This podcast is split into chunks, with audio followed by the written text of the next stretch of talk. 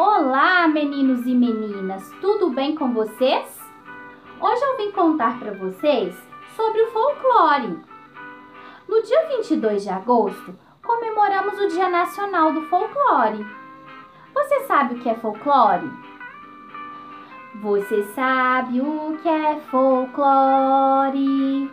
Vou lhe dar explicação. É tudo aquilo que vem do povo, que nasce livre no coração. É tudo aquilo que vem do povo, que nasce livre no coração. Então, a palavra folclore foi criada lá na Europa e vem do inglês Folk significa povo, lore significa saber. Então, o folclore significa saber do povo ou sabedoria popular. E que saber esse povo tem?